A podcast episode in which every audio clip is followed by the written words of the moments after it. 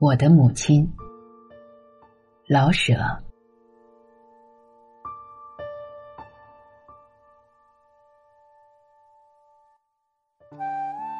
母亲的娘家是北平德胜门外土城外边，通大钟寺的大路上的一个小村里。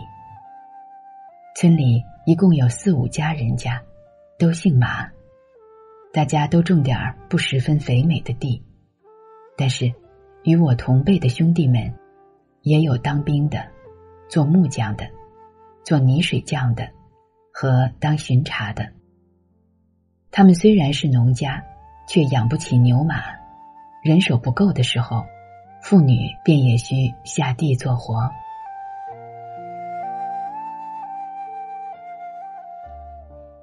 对于姥姥家，我只知道上述的一点。外公外婆是什么样子，我就不知道了，因为他们早已去世。至于更远的族系与家史，就更不晓得了。穷人只能顾眼前的衣食，没有功夫谈论什么过去的光荣。家谱这字眼，我在幼年就根本没有听说过。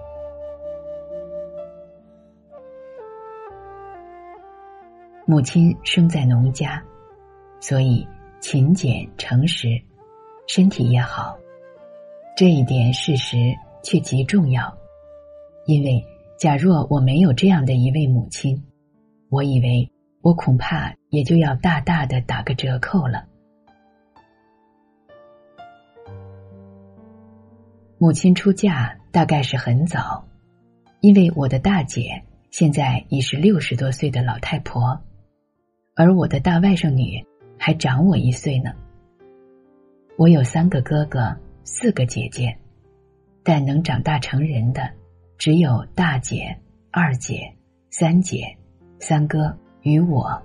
我是老儿子，生我的时候，母亲已有四十一岁，大姐、二姐已都出了阁。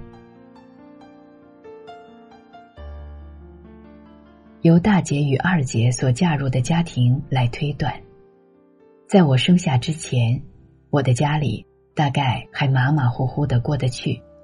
那时候订婚讲究门当户对，而大姐丈是做小官的，二姐丈也开过一间酒馆，他们都是相当体面的人。可是，我。我给家庭带来了不幸。我生下来，母亲晕过去半夜，才睁眼看见她的老儿子。感谢大姐把我揣在怀中，未致冻死。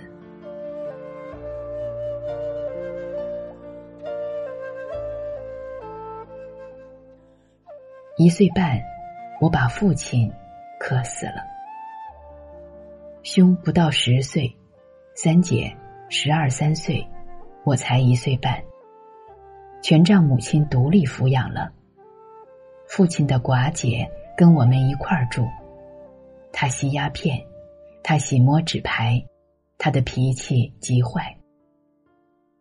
为我们的衣食，母亲要给人家洗衣服、缝补或裁缝衣裳。在我的记忆中，他的手终年是鲜红微肿的。白天，他洗衣服，洗一两大绿瓦盆。他做事永远丝毫也不敷衍，就是屠户们送来的黑如铁的布袜，他也给洗得雪白。晚间，他与三姐抱着一盏油灯，还要缝补衣服，一直到半夜。他终年没有休息，可是，在忙碌中。他还把院子屋中收拾得清清爽爽，桌椅都是旧的，柜门的铜活儿久已残缺不全。可是他的手老使破桌面上没有尘土，残破的铜活发着光。院中父亲遗留下的几盆石榴与夹竹桃，永远会得到应有的浇灌。与爱护，年年夏天开许多花儿。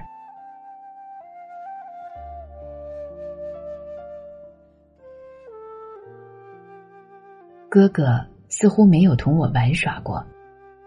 有时候他去读书，有时候他去学徒，有时候他也去卖花生或樱桃之类的小东西。母亲含着泪把他送走，不到两天，又含着泪接他回来。我不明白这都是什么事，而只觉得与他很生疏。与母亲相依为命的是我与三姐，因此他们做事，我老在后面跟着。他们浇花，我也张罗着取水；他们扫地，我就搓土。从这里，我学得了爱花、爱清洁、守秩序。这些习惯至今还被我保存着。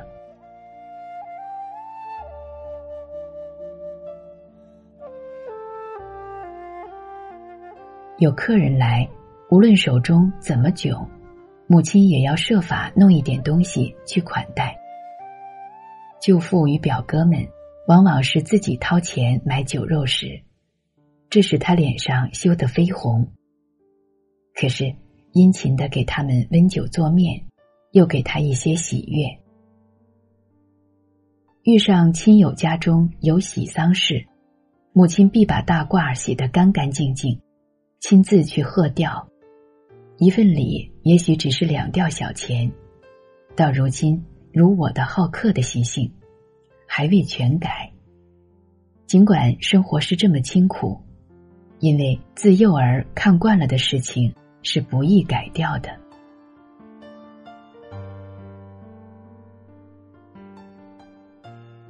姑母常闹脾气，她担在鸡蛋里找骨头。他是我家中的阎王，直到我入了中学，他才死去。我可是没有看见母亲反抗过，没受过婆婆的气，还不受大姑子的吗？命当如此。母亲在非解释一下不足以平复别人的时候，才这样说。是的，命当如此。母亲活到老，穷到老。辛苦到老，全是命当如此。他最会吃亏，给亲友邻居帮忙，他总跑在前面。他会给婴儿洗衫，穷朋友们可以因此少花一笔请姥姥钱。他会刮痧，他会给孩子们剃头，他会给少妇们绞脸。凡是他能做的。都有求必应，但是吵嘴打架永远没有他。他宁吃亏不斗气。当姑母死去的时候，母亲似乎把一世的委屈都哭了出来，一直哭到坟地。不知道哪里来的一位侄子，声称有继承权，母亲便一声不响。叫他搬走那些破桌子、烂板凳，而且把姑母养的一只肥母鸡也送给他。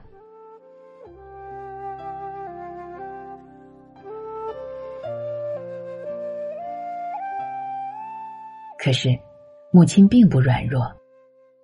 父亲死在庚子闹权的那一年，联军入城，挨家搜索财物积压，我们被搜两次。母亲拉着哥哥与三姐坐在墙根儿，等着鬼子进门。街门是开着的，鬼子进门，一刺刀先把老黄狗刺死，而后入室搜索。他们走后，母亲把破衣箱搬起，才发现了我。假若箱子不空，我早就被压死了。皇上跑了，丈夫死了，鬼子来了。满城是血光火焰，可是母亲不怕，她要在刺刀下、饥荒中保护着儿女。北平有多少变乱呢？有时候兵变了，街市整条的烧起，火团落在我们院中；有时候内战了，城门紧闭，铺店关门，昼夜响着枪炮。这惊恐，这紧张，再加上一家饮食的筹划，儿女安全的顾虑，岂是一个软弱的老寡妇所能受得起的？可是，在这种时候，母亲的心横起来，她不慌不哭，要从无办法中想出办法来。他的泪会往心中落，这点软而硬的个性，也传给了我。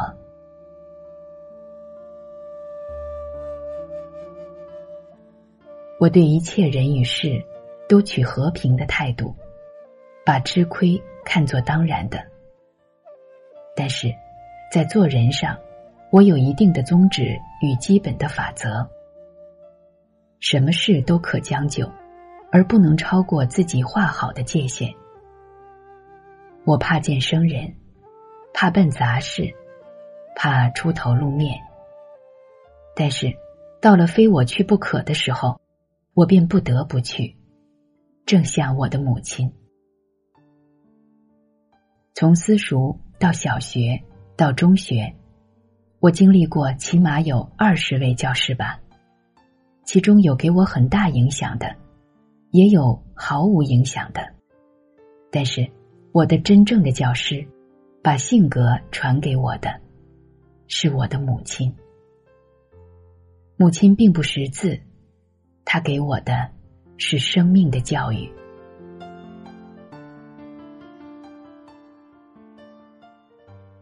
当我在小学毕了业的时候，亲友一致的愿意我去学手艺，好帮助母亲。我晓得我应当去找饭吃，以减轻母亲的勤劳困苦。可是我也愿意升学，我偷偷的考入了师范学校。制服、饭食、书籍、宿处，都由学校供给。只有这样，我才敢对母亲提升学的话。入学要交十元的保证金，这是一笔巨款。母亲做了半个月的难，把这巨款筹到，而后含泪把我送出门去。他不辞劳苦。只要儿子有出息。当我由师范毕业，而被派为小学校校长，母亲与我都一夜不曾合眼。我只说了句：“以后，您可以歇一歇了。”他的回答只有一串串的眼泪。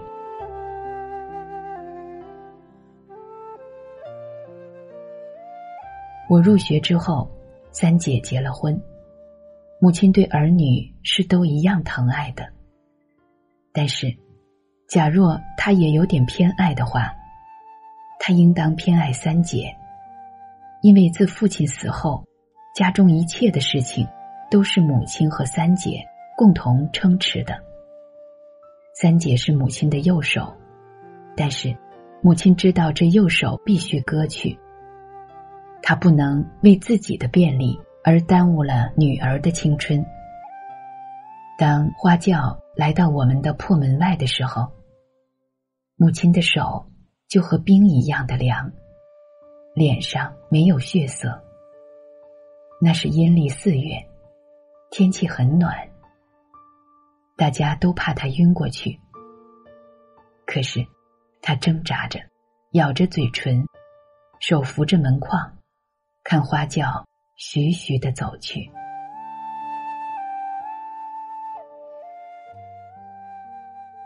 不久，姑母死了，三姐已出嫁，哥哥不在家，我又住学校，家中只剩母亲自己。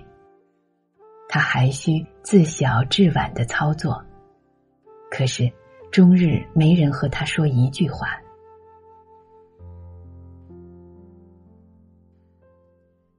新年到了，正赶上政府倡用阳历，不许过旧年。除夕，我请了两小时的假，由拥挤不堪的街市回到清炉冷灶的家中。母亲笑了。及至听说我还需回校，他愣住了。半天，他才叹出一口气来。到我该走的时候，他递给我一些花生。去吧，小子。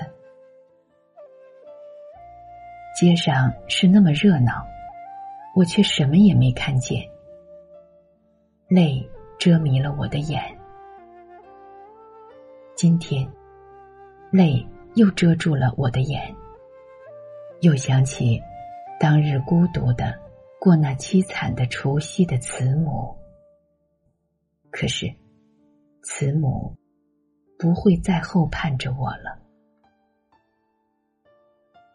他已入了土。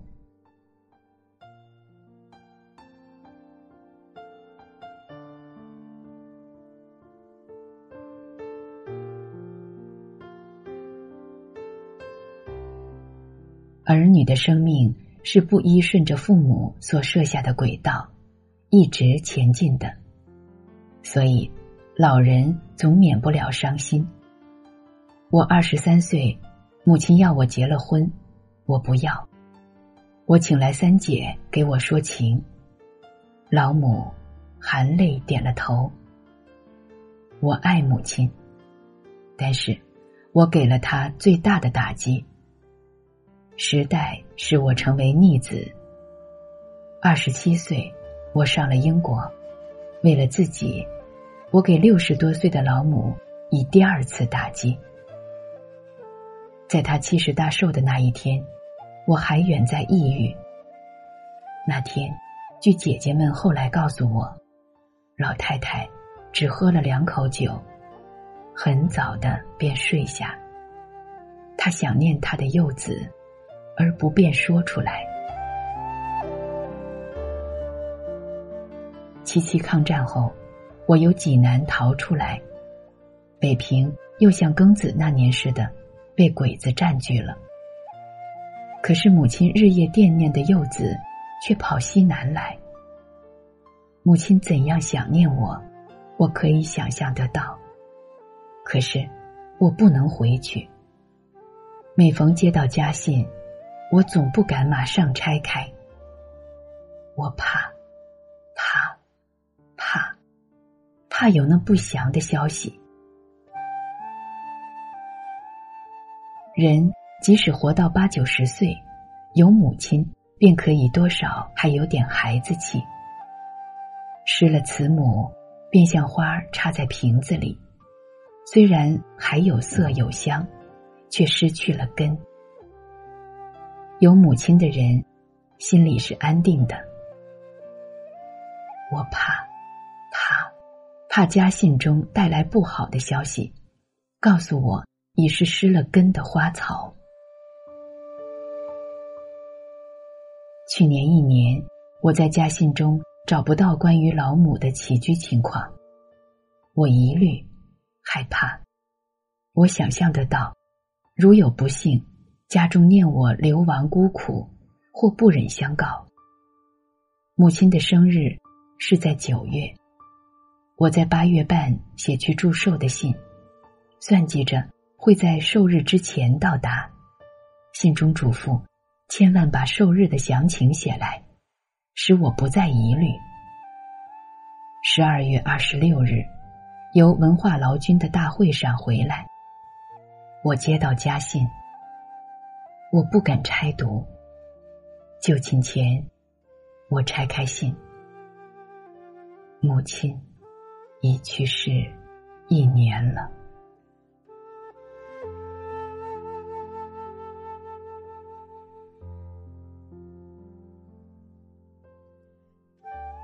生命是母亲给我的，我只能长大成人，是母亲的血汗惯养的；我只能成为一个不十分坏的人，是母亲感化的；我的性格习惯是母亲传给的。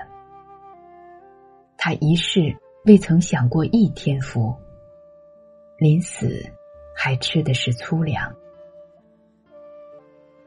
唉，还说什么呢？心痛，心痛。